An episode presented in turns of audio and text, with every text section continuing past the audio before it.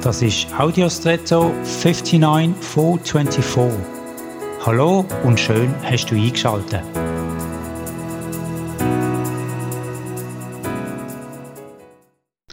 Ich habe vor einiger Zeit schon mal über die Bedeutung der Windschutzscheibe beim Auto erzählt.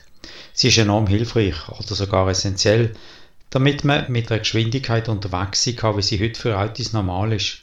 Ohne diese Scheibe würden uns vermutlich die Augen tränen und wir stünden in der Gefahr, durch Verunreinigung von Staubpartikeln in den Augen nicht mehr klar zu sehen und damit nicht mehr reaktionsfähig zu sein.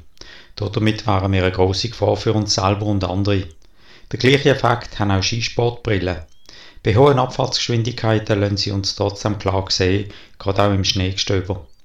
Es gilt jedoch zu bedenken, sowohl die Windschutzscheiben wie auch die Skibrillen müssen sauber und gut gewartet sein.